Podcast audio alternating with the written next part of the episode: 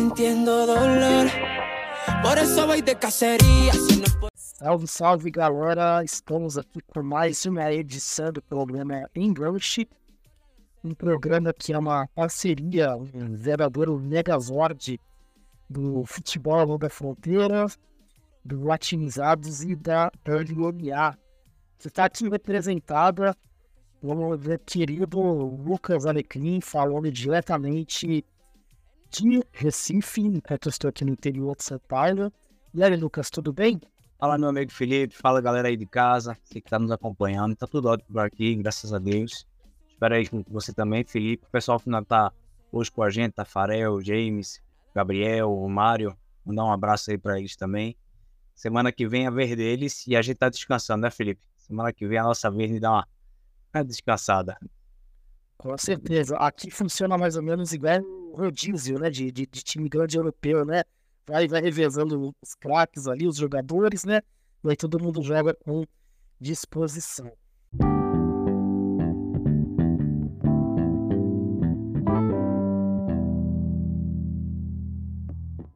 Hoje tá e o Lucas aqui, né? Vocês devem estar estranhando normalmente a nossa bancada tem três participantes. Hoje a gente também tá sem o Tafarel aqui nos bastidores, então eu vou me virar aqui para jogar os banners na tela.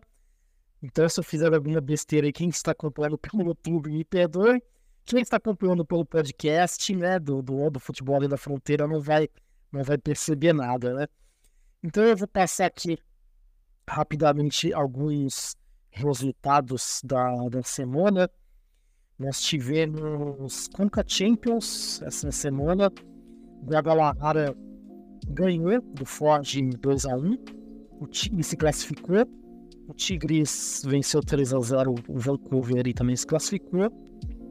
O América do México, do nosso querido técnico brasileiro André Jardine, ganhou de 2x0 do Real Estelí e também se classificou. O Herediano de, da Costa Rica meteu 3x0 no Toluca, se classificou uma surpresa aí, eliminando o time mexicano. O outro mexicano, Beltirei, vencer por 3 a 0 Aliás, desculpa, o Oridiano fez 3 a 2 no Toluca. E o, quem fez 3 a 0 foi o Montenegro Comunicações, e também se classificou. Restam agora os confrontos St. Louis e Houston, e Saprissa contra a Filadélfia, e aí teremos desenhada a próxima fase da Conca Champions. E falando no André Jardine, né, que belíssimo trabalho. O América também está brigando lá em cima no Campeonato Mexicano, apesar de ter perdido a, a última partida, né? Então deixa eu jogar aqui na, na tela os resultados da Liga Onex.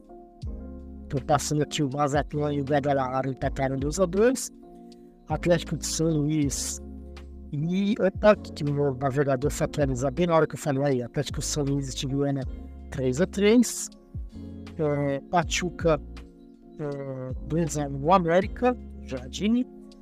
Cruz Azul, quem diria, liderando o campeonato mexicano aí, ganhou do Tigres, né? Time cheio de confusão, cheio de problema ali, tá liderando por enquanto, né? O Atlas perdeu por 1x0. Pumas ganhou de 3x0 do Santos. E o Monterrey apenas empatou com o Toluca. Passei para Copa de la Liga profissional na Argentina. Deixa eu botar o banner aqui na, na, na tela. Fazendo, é, como diz, chupando cana e assobiando ao mesmo tempo, né? Uh, vendo lá, Independente está liderando a Copa de la Liga na Argentina. Os principais resultados aqui da semana: o Zero Central ganhou do Ginásio 2x1. O Vélez ganhou do Huracão 1x0.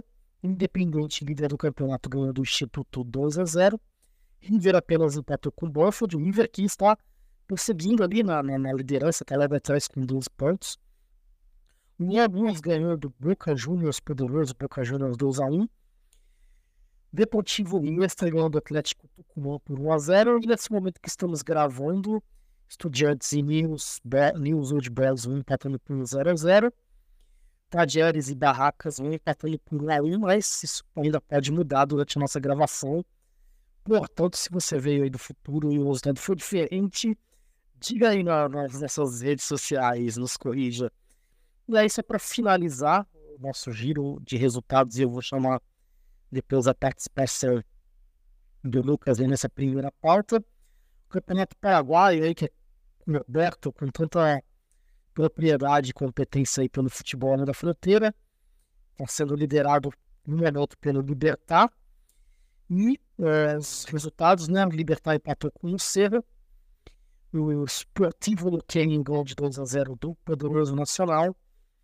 O General Cabageiro empatou com o Guarani 0 a 0 O Esportivo Ameliano perdeu para o Esportivo Luquinho 3 a 1 O Olímpia e o Cerro Portenho, dois times muito fortes e tradicionais, empataram por 1 a 1 Sol de América perdeu para o Libertar 2 a 1 e é, o Nacional ganhou por 2x1 do Trinidence. Enquanto a gente está aqui gravando, o Taquari vai ganhando de 1x0 do 2 de maio.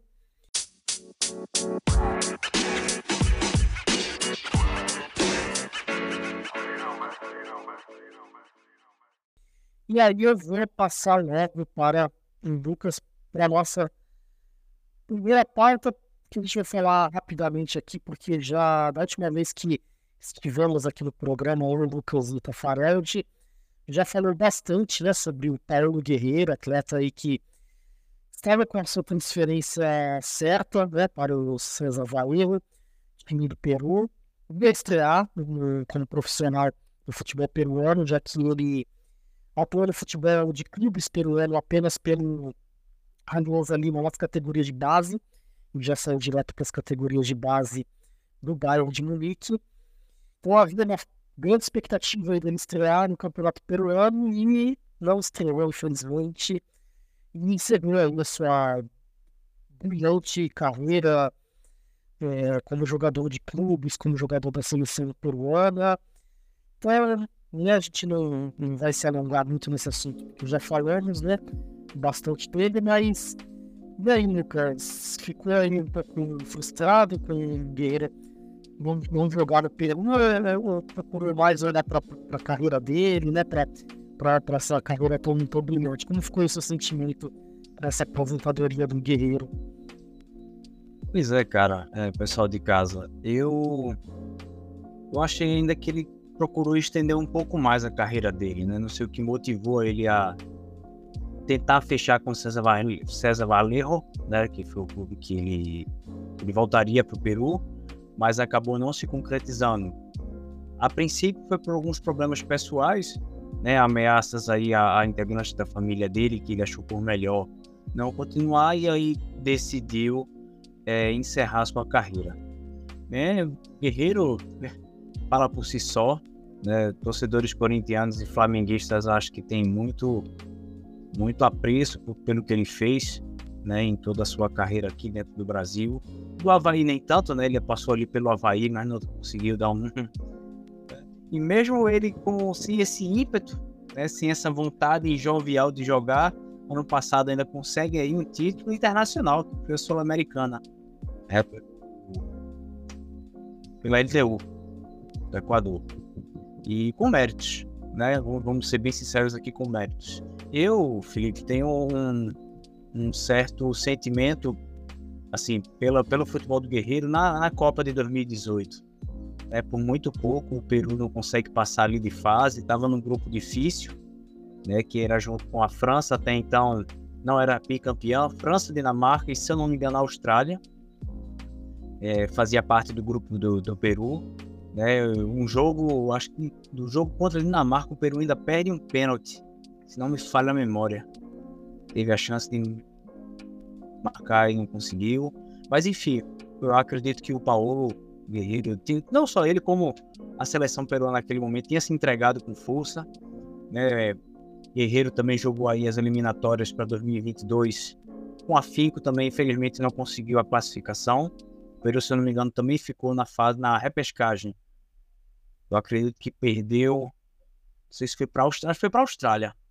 O Peru perdeu, acho que para a Austrália, né, na repescagem, naquele sistema de repescagem. Mas enfim, só fica aí grandios, grandiosidade pelo fez. É, o futebol agradece a ele aí que ele deixou, todas as conquistas, todas as tristezas também. Mas ele se mostrou um atleta em alto nível no momento que esteve em campo, em todos os momentos. Ele não poderia estar da mesma forma que estivesse há cinco, a seis anos atrás, mas ele não deixou de se entregar. Então, só agradecer aí ao guerreiro onde ele estiver. Obrigado pela sua dedicação ao futebol, ao esporte, que sua família esteja bem, né, com essa questão aí da, dos integrantes da família, de ameaças. A gente sabe que o esporte não é isso. Então acredito que agora tá na hora de aproveitar, né, Felipe? Só só treinar, acordar cedo não dá não, né? Deixa o cara aproveitar aí um pouquinho e sabe ele ter outras metas aí na vida dele. É, com certeza, né? Jogador que fez história aí na Bundesliga, na seleção peruana, no Corinthians, fez um gol aí do talvez o título mais importante da, da, da história do Corinthians, muito provavelmente, né? Então, merecido descanso, merecida aposentadoria, né? E eu que torço pro Corinthians, eu nunca escondi, né? Me lembrando um pouco a aposentadoria do, do, do Fred Rincon, que o Fred Rincon já tinha parado de jogar, ele, ele, o último clube dele foi o Corinthians, mas eu lembro que em 2012, ele já estava com 46 anos, ele falou que ele ia jogar pela América de Cali, da Colômbia, assim, tipo, o pessoal ficou animado com a volta do Rincon e tal. A América de Cali tava mal, tava na segunda divisão, mas acabou que, que, que, não, não, não se concretizou essa volta. Enquanto chegou a disputar um, um amistoso ali pelo América de Cali e tal, mas não, ficou só na, na, na, na, expectativa, né? Por isso que me, me lembrou um pouco essa coisa do Guerreiro de anunciar né, a volta ao seu, ao seu país de origem, né, futebol de clube do seu país, mas, mas acabar não, rolando né? E Correto, né? Que volante, hein, Felipe? Você Nossa, trouxe, infelizmente... você trouxe o é. volante aí, né? Esse aí, ele e o Vampeta, né? Que dupla, viu? Ali, Nossa, ali não passava nem vento. Até do Palmeiras, né? Também. Eu sei que é bem rival do Corinthians, mas o Rincon também jogou muito bem. Eu me lembro, me, lembro não, né? Assim, me lembro pouco, mas depois eu vi de novo. Né? O Rincon pela Colômbia, na Copa de 90 mesmo, foi um, acho que o destaque daquela seleção. Tinha o Valderrama, tinha o Escobar, tinha outras peças, Guitas, enfim. Mas ele foi uma peça fundamental. Também um, um, até uma sugestão aqui pro pessoal de casa, Felipe, também. É uma série na Netflix chamada Escobar. Né? Justamente falando sobre o Pablo Escobar, é, desculpa, sobre fugiu agora o primeiro nome dele. Mas André Escobar, André Escobar, lateral direito que fez um gol contra, infelizmente, na Copa de 94 e sua vida foi posta em prova por causa disso. Né? Então, sugestão aí para o pessoal de casa, dá uma, dá uma assistida. Acho que vai é, trazer e linkar um pouco que a gente está falando aqui.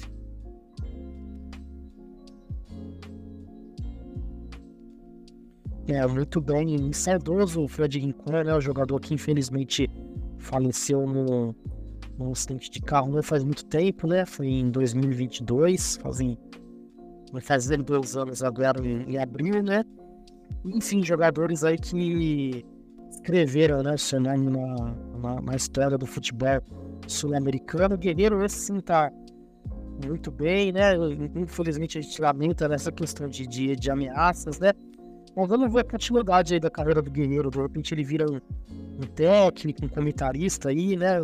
Ou compra o time, né? Pô, agora tá, tá na maioria, não Santana comprando o time, todo mundo comprando o time. De repente, quem, quem sabe o Guerreiro não, não, não, atuou pelo futebol peruano, mas compra um time do Peru, brasileiro, sei lá, né? Pra que tá essa. É, ou ele vem fazer parte do engante. Ou ele vem fazer é. parte do engante aqui com a gente. Só é, falta convite. Está convidado aí fazer parte encontro, será muito. É. Já passaram o Paulo Guerreiro aqui? Podia ter o Paulo Guerreiro, o meu cabelo, né? Seria divertido.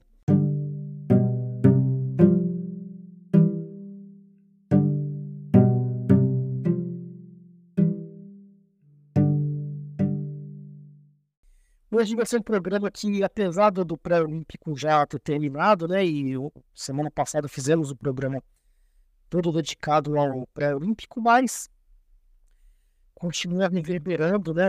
Os resultados, né? E E hoje nós vamos falar aí como pedra principal sobre a saída do, do Ramon da seleção sub-20, né? O Ramon que teve uma passagem bem decepcionante aí como, como técnico da seleção principal, né? Como a Argentina fez, fez aquilo de colocar o técnico o técnico previsório ali, né? O técnico interino e acabou ganhando a Copa do Mundo, né?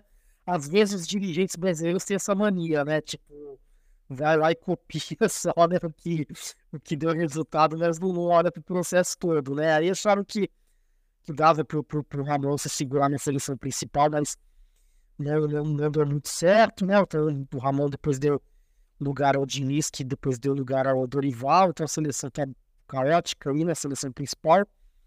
Mas a seleção sub-20 Ramon já tinha tido outros resultados ruins, né? E pelo acúmulo de, de, de, de, resultados, né? Saiu ele, saiu o Branco também, né? O Rodrigo Caetano assumiu como novo diretor de seleções aí, então queria aí passar para o Lucas, ver o que, que ele acha dessa saída do Ramon, da saída do, do Branco, dessa chegada aí do, do Rodrigo Caetano para dirigir as seleções. Diz aí, Lucas.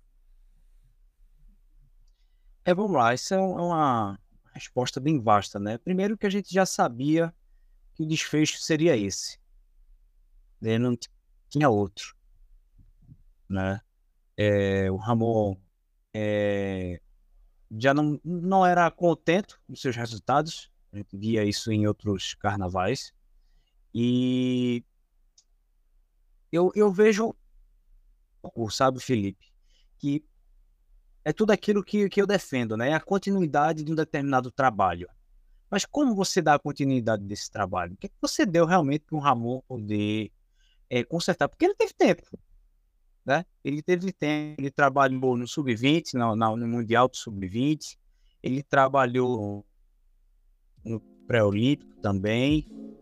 É, é, então era um desfecho que a gente já esperava, né, Felipe? Era um desfecho que eu acredito que todo o Brasil já aguardava por isso. Né? Eu defendo muito a continuidade do trabalho, mas a minha pergunta é como você dá continuidade do trabalho? Ah, você, o Ramon sai dali, sai da do Sub-20 e ele vai e faz a, a, o Sub-23. Praticamente ele fez o mesmo caminho do Mascherana, né? Da Argentina. E, e, ainda nesse meio, meio termo, né, nessa intercalada, ele ainda assume ali a seleção brasileira principal é, já foi comprovado nos carnavais que o Ramon ele tem, certa, tem certas limitações no comando técnico, inclusive para criar estratégias dentro de campo, criar jogadas, porque pô, a gente teve praticamente dois anos para ver o futebol apresentado por ele e eu não vi nada. Não, eu não vi, não vi um, um futebol consolidado. Mas lembrando, tá? a gente fica aqui jogando pedra, a CBF também tem parcela de culpa. A desorganização dela permitiu isso, ou corroborou por isso. Né? Aí agora está contratando um, um, diretor, né, que apesar que já tinha, né, que era, era o, o Branco, também teve o Juninho Paulista, né, na época da, da Copa do Mundo ano passado, quando teve com o Tite. Mas agora que vai criar um plano de categoria de base, vai chamar o Dorival, cara, 2024. O Brasil vai fazer isso agora. Agora. Não, massa, antes tarde do que nunca, beleza. Mas não, não venha querer resultado para amanhã, não, que é o que a gente tá acostumado de acostumado a ver. Né? Então, assim, é... não acho ruim o Ramon ter saído. Desejo sorte nos, nos projetos futuros. Mas lembrando que ele não fez esse trabalho só. CBF assinou embaixo, tudo aquilo, deu carta branca para ele. Às vezes não, às vezes eu acredito que ele teve que no susto, né? Que nem aquela convocação um dia antes do pré-olímpico. Essa questão de ah, o jogador não veio jogar o pré-olímpico porque o seu clube. Cara, a gente vive isso há muitos anos. Há muitos anos. Né? Garanto que a gente tem mão de obra qualificada para suprir aqueles que não vieram. Né? A seleção olímpica esse ano ia ser, mais uma vez, top. Top, top, top, top. Ia faltar espaço para colocar gente. Tinha que ser 22 atletas dentro de campo, para a gente botar toda a nossa essência, toda essa garotada boa de bola dentro de campo.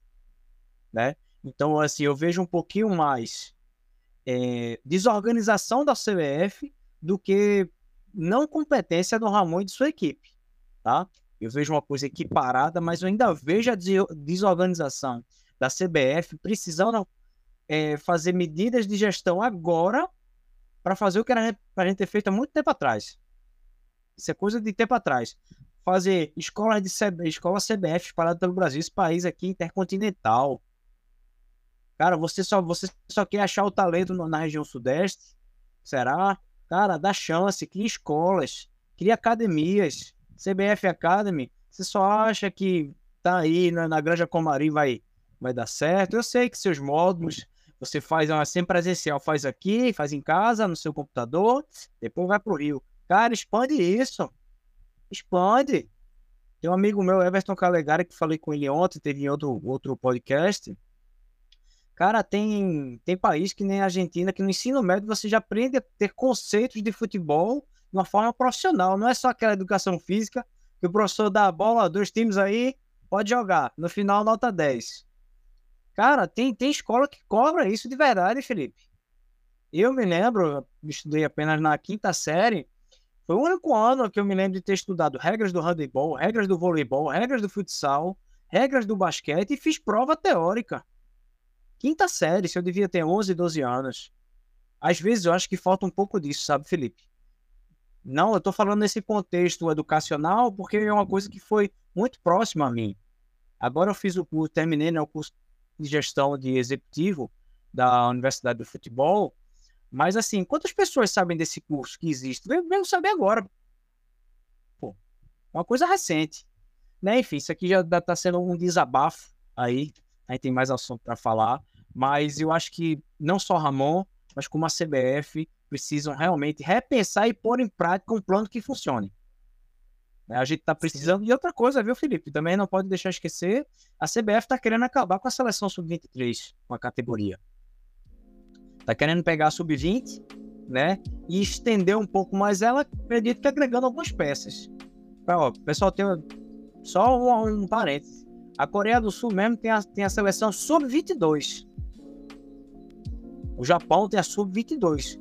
Veja, não estou dizendo que porque eles têm, que todo mundo tem que ter mas eles veem um objetivo nisso. Eles veem que dá para a gente trabalhar cada outro setor que não foi trabalhado em categorias anteriores, a gente pode trabalhar agora. Eles veem dessa forma. Se, veja, se a CBF quiser acabar com motivos, com razões e com respaldo para outras esferas serem atingidas, ótimo, repassa para a gente. A gente está aqui de braços abertos para ouvir. A gente está aqui é, com bastante atenção, a gente se interessa no nosso futebol, na melhoria do nosso futebol. Então traz uma solução melhor. Agora, acabar por acabar, eu também não, não vejo como uma solução. Né? Até porque sub-23, cara, os atletas são profissionais. São profissionais. Né? Então, enfim, fica aí meu desabafo sobre esse, esse tema. É, com certeza, Lucas. Concordo muito o que a fala essa questão da CBF, também a CBF, né? Sai presidente, veta presidente, presidente que não pode entrar em determinado país, né? Essa, daquele balaio de gato também, né? Não dá para esperar qualquer plano de futebol é muito coerente. Se o Brasil, diria que se o Brasil ganhar qualquer competição entre seleção, vai ser na sorte no talento mesmo, porque trabalho a gente vê que, que não tem absolutamente nada, né? Não tem estabilidade, sequer estabilidade política, né? Quanto mais trabalho de, de futebol de médio e longo prazo, né? Realmente não, não existe, né? E assim, realmente você tocando um ponto que eu, que, eu, que concordo demais, assim. Essa questão de dificuldade de liberação de jogador sempre teve em todas as Olimpíadas. Eu me lembro que eu comecei a acompanhar a Olimpíada, tinha isso, assim, sempre teve jogador que, que não foi liberado, assim, e o Brasil sempre se virou, ganhou duas medalhas de ouro, inclusive enfrentando uh, jogador que não foi liberado pelo clube, né? Isso é normal, né? De, de, de Olimpíada e tal. E, e ah, falando da educação física, eu concordo muito, assim. Inclusive, o outro esporte que eu, que eu acompanho bastante, que é o xadrez, se beneficiaria muito disso, assim, né? Porque o xadrez é esporte também, né? Eu tenho até um filho de uma amiga minha aqui que ele primeiro bomba na escola porque ele estava machucado ele não pôde fazer aula de educação física, eu falei pra ele, mas, tipo, podia ter passado xadrez pra ele, assim, tipo, né? E, e como que você faz pra incluir, né, os alunos com deficiência, né, os alunos, às vezes, que não podem praticar um esporte físico, né? Então, realmente aprender aí todos os esportes, trabalhar a base, não só do futebol, né, mas a base esportiva do Brasil e usar a, a escola para isso, né? Então, concordo plenamente.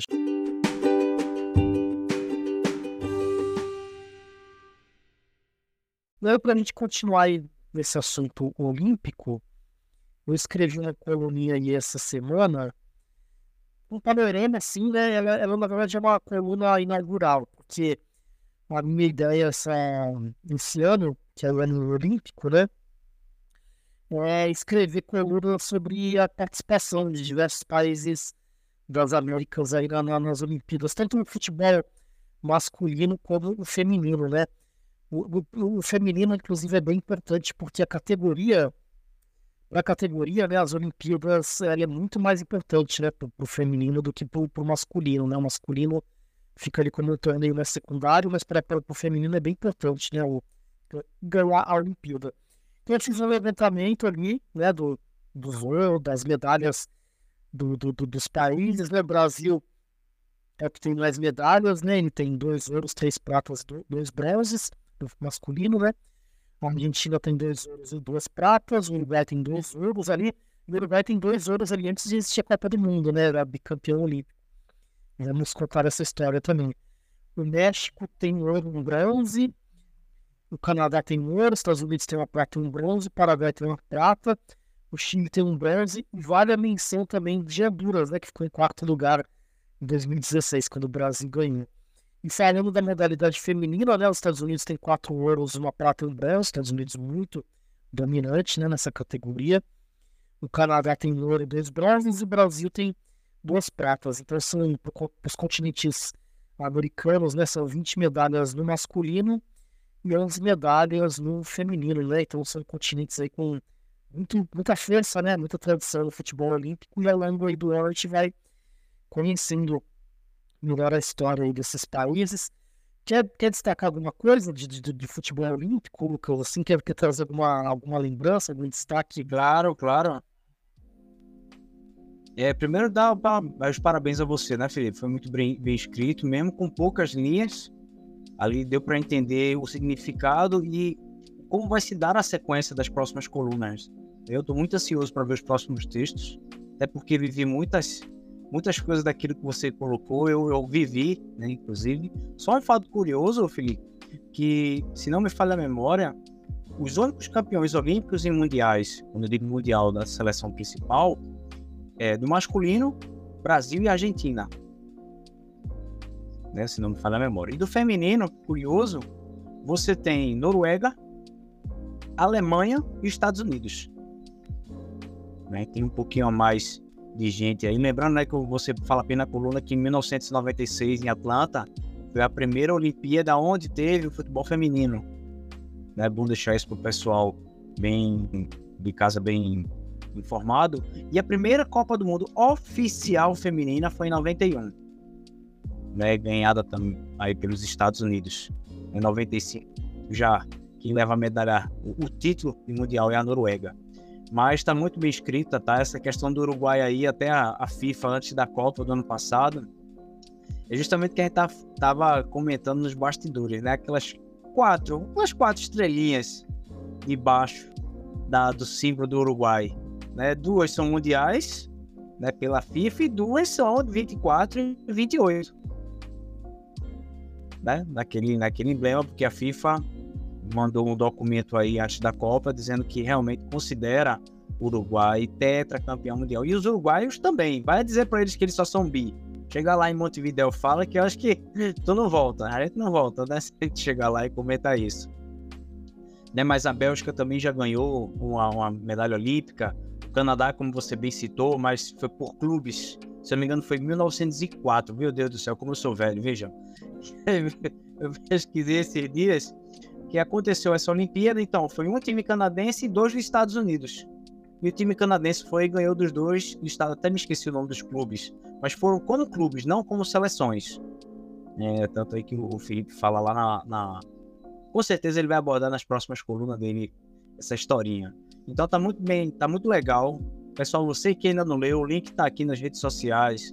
O link vai estar tá aqui na descrição do vídeo, vai estar tá lá no Latinizados, vai estar tá lá no Futebol da Fronteira, vai estar lá no LMA, não tem como escapar. Você não tem desculpa para dizer que não, não conseguiu ler. Tá? Mas eu acredito que seja que seja isso aí minha minha percepção para esses elencos olímpicos. É muito bom. É, visitem né, o site do Além das Fronteiras, a gente escreve colunas aí regulares, né? Do, do, do, essa coluna é do Latinizados, né? Eu o Gabriel Ferreira a gente se reveza nessa coluna. E ainda sobre o futebol olímpico, né? Eu não sei a opinião do, do Lucas, mas eu adoro o futebol olímpico, eu gosto muito, assim, eu sou muito fã. E é, é uma pena que tem essa briga de interesses aí da, da FIFA com o COI, né? Porque eles podiam até se unir e fazer um baita torneio de futebol. A FIFA às vezes faz ter Copa do Mundo de dois em dois anos. Se o futebol masculino fosse decente na Olimpíada, fosse uma coisa bem organizada, a gente teria essa Copa de os dois anos, né? Um torneio forte mundial, Copa do Mundo, e um torneio forte mundial, Olimpíadas, né? Então, né? eu fico muito triste, assim, com a maneira como é tratado o futebol olímpico. Eu sou muito. Agora acompanhar a Olimpíada, ah, é, acompanho, né? Só para o pessoal de casa entender, né? Que a gente comentou, acho que foi semana passada, né? Na segunda de carnaval, quando terminou o torneio pré-olímpico sul-americano. Pessoal, para vocês terem noção, a Inglaterra foi campeã sub-21 da Europa, da Europa passado. E ela tem cadeira cativa na Olimpíada. Ela só não vai porque ela não está registrada no COI. Se você olhar direitinho, não existe Inglaterra nas Olimpíadas, existe Grã-Bretanha. Como a Inglaterra não está vinculada ao COI, ela não joga. Ok. 2012, quem joga o futebol é a Grã-Bretanha. Ryan Giggs tinha jogado, inclusive. Uma, uma bagunça só. É uma, enfim, tremenda zona e a gente poderia ter sim um, um, um campeonato mais robusto nas Olimpíadas, né? Poderia realmente ser uma pré-Copa do Mundo com aqueles atletas que iriam disputar a Copa do Mundo dois anos depois. Fazer realmente um torneio de base. Um torneio de base interessante, né? Com certeza tem espaço para isso. Não, com certeza. Um dia eu deve talvez escrever comigo, não sei, da minha ideia de calendário do, do, do futebol mundial. Para mim, o ideal seria isso mesmo, a Olimpíada ser um, um teste de meio do caminho, assim, né? Para você testar no meio do ciclo, né? E testar a seleção principal. Os depois acaba sendo aéreo, né? Para os times acaba sendo é, o torneio continental, acaba tendo um pouco essa função, né? Mas se fosse as Olimpíadas, né? Para testar com, as melhores seleções do mundo ali, tipo, seria sensacional, né? A gente já teve a Copa das Confederações, né? Então depois fazer alguma coisa naquele formato lá de, de, de, campeões, acho que daria pra fazer uma coisa muito melhor, assim, do que é feito atualmente, né? E pro futebol feminino nem se fale, né? Pro futebol feminino ganhar na Olimpíada e ganhar na Copa do Mundo é praticamente a mesma coisa, assim, né? Então é. Imagina o Brasil né, ganhar uma, uma Olimpíada no feminino, né? Comemoração vai ser, vai ser incrível, vai ser um negócio histórico, né? Embora a gente sabe que é um pouco difícil, porque existem seleções mais, mais fortes, né, no, no feminino. Mas sonhar não custa nada.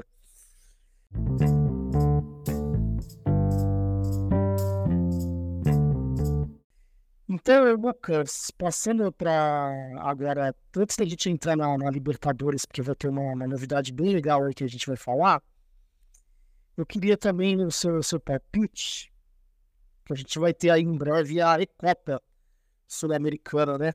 O Fluminense enfrentando a LDU.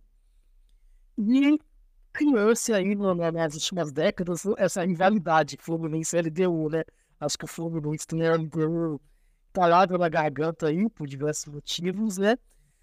E acho que vai ser bom jogo, assim. Eu acho que a torcida do Fluminense deve ficar bem animada, assim, deve estar com esse clima de, de, de vingança, né? De, de revanche contra o LDU. De repente, eu, é... esse comemorativo minha esposa vai, vai é... quente. O que, que você acha? Mas, cara, olha, sabe o que, que eu acho? Eu acho que, veja, eu não sou, não torço pro Fluminense. Mas eu acho que o Fluminense pode ganhar esses, esses próximos jogos durante 200 anos por 200 a 0, que não vai ser a mesma coisa. Não vai ser. Nunca será. Né? Eu me lembro, eu assisti aquele jogo ali. É, rapaz, ali tricolor, tremeu, coração bateu muito forte, pressão subiu. Aquele jogo ali foi muito tenso. É esses, como você falou, esses jogos comemorativos, né? Essa, ah, tudo bem, o Fluminense vai jogar para ganhar tal, mas nunca vai ser a mesma coisa. Nunca será. Eu acho que isso aí é mais um torneio comemorativo mesmo, como você bem falou. Não vejo grandes proporções para isso aí. Não é mais uma festa mesmo do que um jogo. Ah, vamos embora, tem que ganhar essa Recopa. Eu vejo como mais um jogo. Sim. Acho que até pra torcida acaba ganhando mais esse tripeiro, né? Mas é, é isso que você falou também. Se, se ganhar nada e tem se perder, nada é muito diferente vai acontecer na temporada, né? E eu não ainda também quando o Brasil tomou de 7x1 e depois ganhou da Alemanha, na Olimpíada 2x0, o pessoal é vingança e tal, pô. Nada pagará aquele 7x1, né? Cara, nada pagará. Eu já tô dizendo, você pode jogar Brasil e Alemanha nove vezes aí, inclusive pode jogar em Copa. E nunca será. Nunca será a mesma coisa. Exatamente, exatamente. Falar aí do, do da, da, segunda fase da, da, da Libertadores, né? Do, dos confrontos. A segunda fase dessa parte, antes do, do, do, do dos grupos, né? Esses, esses confrontos antes da fase de grupos. Nós já tivemos o chaveamento. O Águilas Douradas da Colômbia vai enfrentar o Red Bull Bragantino. O Aurora da Bolívia vai enfrentar o Botafogo. O Nacional do Paraguai, um time muito tradicional, vai enfrentar o também tradicional Atlético Nacional da Colômbia. A portuguesa da Venezuela, olha só. Já tem um programa dos, latinizados que falamos da portuguesa da Venezuela, um programa sobre rivalidades. Agora, quem é da portuguesa da Venezuela, realmente eu não me lembro, né? Então, a minha memória tem, tem limites também, né? A portuguesa da Venezuela vai enfrentar Palestino do Chile. O famoso Arrows Red da Bolívia, né? Ficou famoso né, quando jogou com o Corinthians, naquele grupo. Complicou a vida do meu Coringão. Vai enfrentar também o Splash Cristal do Peru, time muito tradicional ali peruano. O Porto Cabedja da Venezuela vai enfrentar o tradicionalíssimo Nacional do Uruguai. O Godoy Cruz da Argentina também vai enfrentar o muito tradicional Colo Colo do Chile. O União Esportivo Trinidense do Paraguai, falamos dele aqui no começo do programa, vai enfrentar o Air Nacional do Equador. E aí, dando meu pitaco aí sobre esses confrontos aí da, da segunda fase da, da Libertadores, né? Antes da, da, da fase de grupo. Eu ainda também talvez escrever uma coluna sobre isso algum dia, assim, mas o excesso de, de, de clubes argentinos ou brasileiros me, me, incomoda bastante, assim, porque você vê alguns confrontos de camisas pesadas que de repente podiam ter dois times na fase de grupo, por exemplo. O Paraguai e o Atlético Nacional da Colômbia, por mim, por mim se tivesse os dois na fase de grupo, seria muito legal, assim, seriam duas torcidas muito importantes, né? Participando da, da, da fase de grupo da Libertadores e a gente vai perder um desses times aí, e, de, e pior, esse time que saiu, ele nem vai pro Pescade, não vai pra Sul Americano, não vai pra lugar nenhum, assim, né? Então eu acho um negócio muito mal feito, assim, né? Depois Só não vai pra casa. Quando perder, vai pra casa. O lugar que vai pra casa. É. Eu, eu, se sua opinião, Lucas, eu não gosto desse formato de, de pré-fase de grupo, mas já que tem, podia pelo menos aproveitar esse, essa galera que cai na, na Sul-Americana, vai fazer um outro torneio. O que, que você acha dessa, Exata, é, é, exatamente, cara. É, é, foi o que a Europa fez, né? A Europa League e a Conference League. É como se você tivesse ali três divisões né, referente a esses times. É, eu concordo com você, realmente é uma pena. Mas, assim, ao mesmo tempo, eu fico contente porque, por exemplo, você fala o Atlético Nacional, você ainda tem um Colo-Colo, né? Que se ver o Colo-Colo fora da Libertadores é uma coisa que ninguém acredita, né? É, você vê que outros times menores, de menores expressões, estão chegando lá e estão dizendo: não, futebol se joga dentro de campo, o jeito ajustado a gente consegue chegar. Né? Então, quem foi que tirou o Colo-Colo? Quem foi que tirou o Atlético Nacional da Colômbia? Quem foi que tirou o Nacional? Foi porque alguém teve um mérito de chegar lá e se classificar automaticamente. E ao mesmo tempo que eu fico triste não vendo esses times, eu fico contente vendo novas caras ingressando já na fase de grupos. Foi o que você falou. É, é isso que o futebol é feito. O futebol é feito de inovações, de gestões, de cabeças novas, de pensamentos novos. Não é só feito dentro de campo mesmo, dentro de, das quatro linhas, né? E, enfim, eu concordo com você, Felipe, em tudo aí que você falou. Uma pena a gente ver esses times aí podendo ver fora, mas eu não sei se a Comebol vai, vai querer gastar neurônio não fazendo a terceira divisão aí. Eu, sinceramente, eu acho que não vai querer fazer muito, não. Outra, outra coisa que eu comparei, fazendo esse meu estudo hoje, para deixar aí o pessoal até mais aguçado de ver com a gente na quarta-feira. Cara, ano passado, o Botafogo, se eu não me engano, de todos os jogos, jogou 71 vezes. O Aurora jogou 50, mais ou menos. Veja que disparidade. Né? Assim, entendo que quem é o Aurora na fila do pão para o Botafogo. Concordo, concordo. Mas às vezes eu, eu acredito que a Comebol é um pouco omissa referente a isso. Eu acho que não deveria partir só da CBF, até porque a gente entende. Se a gente acabar o campeonato estadual aqui, muitos times vão deixar de existir. Também não acredito que acabar do nada seja a solução. Acredito que tem que ser conversado, conferências regionais, até mesmo por questão de custo e logística, enfim. Mas eu acredito que a Comebol deveria começar a equiparar essa qualidade que a gente vê em jogos. Pelo menos vim dela. Eu vejo, eu vejo um pouquinho disso. Acho que falta um pouquinho mais de autoridade dessa da Comebol para poder fazer é, do futebol um jogo mais bem visto, principalmente aqui na América do Sul. O final da Sul-Americana é rede furada. Enfim, uma coisa que às vezes nem na minha pelada acontece. Né? Tipo, pré-olímpica agora, pô. Um jogo sendo fora do outro para ter outro custo, para botar os dois no mesmo campo. Poxa, pelo amor de Deus, velho. Pelo amor de Deus. Tem coisa que, para Comebol, isso é irrisório para quem está realizando o, o, evento. Enfim, isso aí fica a minha, minha opinião, inclusive sobre essa questão do, dos times que poderão ficar de fora da Libertadores. Bom, exatamente, né? E, muito bem colocado essa questão do, do, dos jogos do, do, do Alnera, porque se você pegar, é, é, aproveitando para analisar um pouco esse confronto né, que a gente vai, vai transmitir, o Botafogo está vindo pressionado, tá mal no Campeonato Carioca, perder clássico contra o Vasco.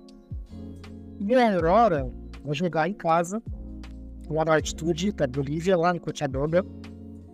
E é sempre difícil enfrentar os times bolivianos lá, a gente sabe historicamente, né? A história da Libertadores está aí para a gente consultar, né? O Botafogo pressionado, e aí a gente sabe que, que, que às vezes esses times que têm menos calendário isso é muito comum de acontecer nos estaduais. Um time que tem menos calendário, que às vezes não tem divisão nacional, ele vai com sangue erro pra cima do, time grande, né? E o Aurora, que não, não tem um calendário assim, né? Imagino que só tenha, só dispute o campeonato local, né? Não é um time que tem tradição em torneios sul-americanos, com certeza vai jogar por um perto de comida contra o Botafogo, né? E seria muito bom se eles tivessem outros torneios aí, como o exemplo do que fez a Europa, né? Que desse calendário, né? Sul-americano para esses times mais alternativos, né? Seria muito legal, muito interessante. Você concorda aí, Lucas, com essa, com essa análise aí? O Botafogo pressionado, a Aurora.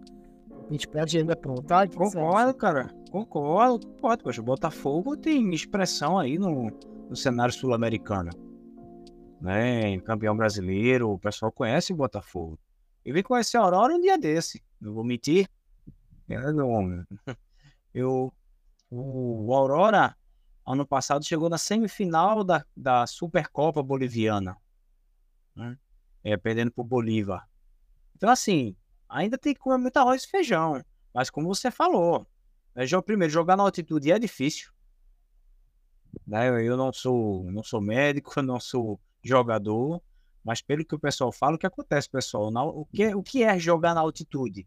o ar ele fica mais rarefeito, né? Então, assim, ele fica um pouco, entre aspas, mais leve. Então, assim, tem, tem cabeçada que parece um chute. Falta ar para você respirar. Enfim, quem você precisa passar um dia lá para você se acostumar antes de você já entrar jogando. Eu também não, não, não entendo porque a FIFA ainda não se pronuncia de uma forma mais concreta sobre isso, mas também é tirar do boliviano jogar em seu habitat. Né? Eu acredito que ainda tem, não é só também chegar e tirar. Eu ainda tem, acho que tem que ter um pouco mais de conversa, né, diálogo, mas eu não acho interessante, principalmente para os jogadores daqui. Né? Quando você vê, você vai ver quarta-feira na transmissão do Engante, você vai ver às vezes o pessoal com uma máscara respirando aí com um cilindro, um cilindro auxiliar. Então é justamente pra, por essa questão de respirar. E aí tem outros fatores médicos que eu não vou estar aqui, não tenho um cacife para estar explicando.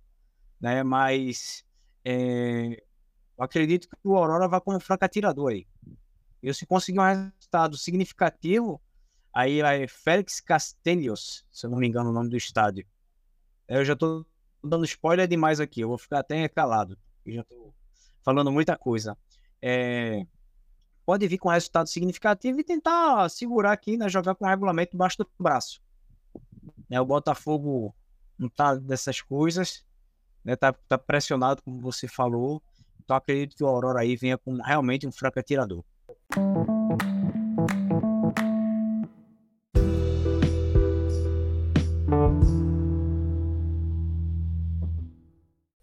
Eu vou chamar meu amigo Lucas para se despedir, ver se ele tem alguma consideração final. Não, cara, só agradecer mais uma vez essa parceria aí. Cada dia mais está dando certo. Tem muitos é, feedbacks positivos que a gente está tá tendo, as nossas colunas. Né? Cada dia mais. Eu também tenho uma, uma coluna lá chamada Futebol Quatro Cantos, que eu me empenho mais a escrever, né? São desafios até para a gente sair da nossa zona de conforto. Estou aprendendo mais um pouco sobre o futebol da América Latina como um todo, aqui com meus colegas aqui do Engate. E assim, sugiro que você de casa nos acompanhe. Né? Veja nossos programas anteriores, leia nossas colunas. Se você quiser, ah, pessoal, escreve sobre tema tal, pode jogar aqui em qualquer meio comunicativo aqui da gente, que a gente vai atrás, a gente quer tentar trazer para você essa, essas informações. Tá certo? Sempre com responsabilidade, procurando fontes fidedignas de, de, de, de assuntos, né? Não, não, queremos trazer aqui nada mais do que a verdade é. Tá certo? Então, Felipe, abração, meu amigo. A gente se vê na quarta-feira. Você aí de casa, obrigado mais uma vez. Com certeza, eu faço o que o Lucas falou, né? O Engate, ele, você pode ouvir ou assistir na íntegra, depende da sua preferência, né? Quem prefere vídeo, é, o canal do YouTube do Futebol da Fronteira, que quem prefere o áudio tem o feed do podcast ali da Fronteira. E você também consegue encontrar cortes do, do, do programa para quem às vezes quer uma coisa mais rápida, mais dinâmica, né? No, nos nossos canais, nas nossas redes sociais, né? Tanto do Futebol da Fronteira, do Latinizados, do Olho Miá. Então, vou ter todos os links aí na, na descrição. Sigam os nossos projetos. É, apoiem também, né, se, puder. É, o Atilizados, por exemplo, tem a campanha de, de, financiamento coletivo, os outros projetos também, né? Então procure se informar, porque o seu apoio ajuda bastante, né? Se também não puder apoiar financeiramente, divulgue o projeto, mande naquele grupo de, de futebol, lá, que você fala um monte de groselha, né? Chamando a gente falando que precisa falar mal, e aí né, cada vez mais Ibope ainda pra gente e tal, né? Mas gente só agradeço também a participação aqui do Lucas. Agradeço quem viu, ouviu o nosso programa e a gente se vê aí pra na próxima semana. Hasta la vista.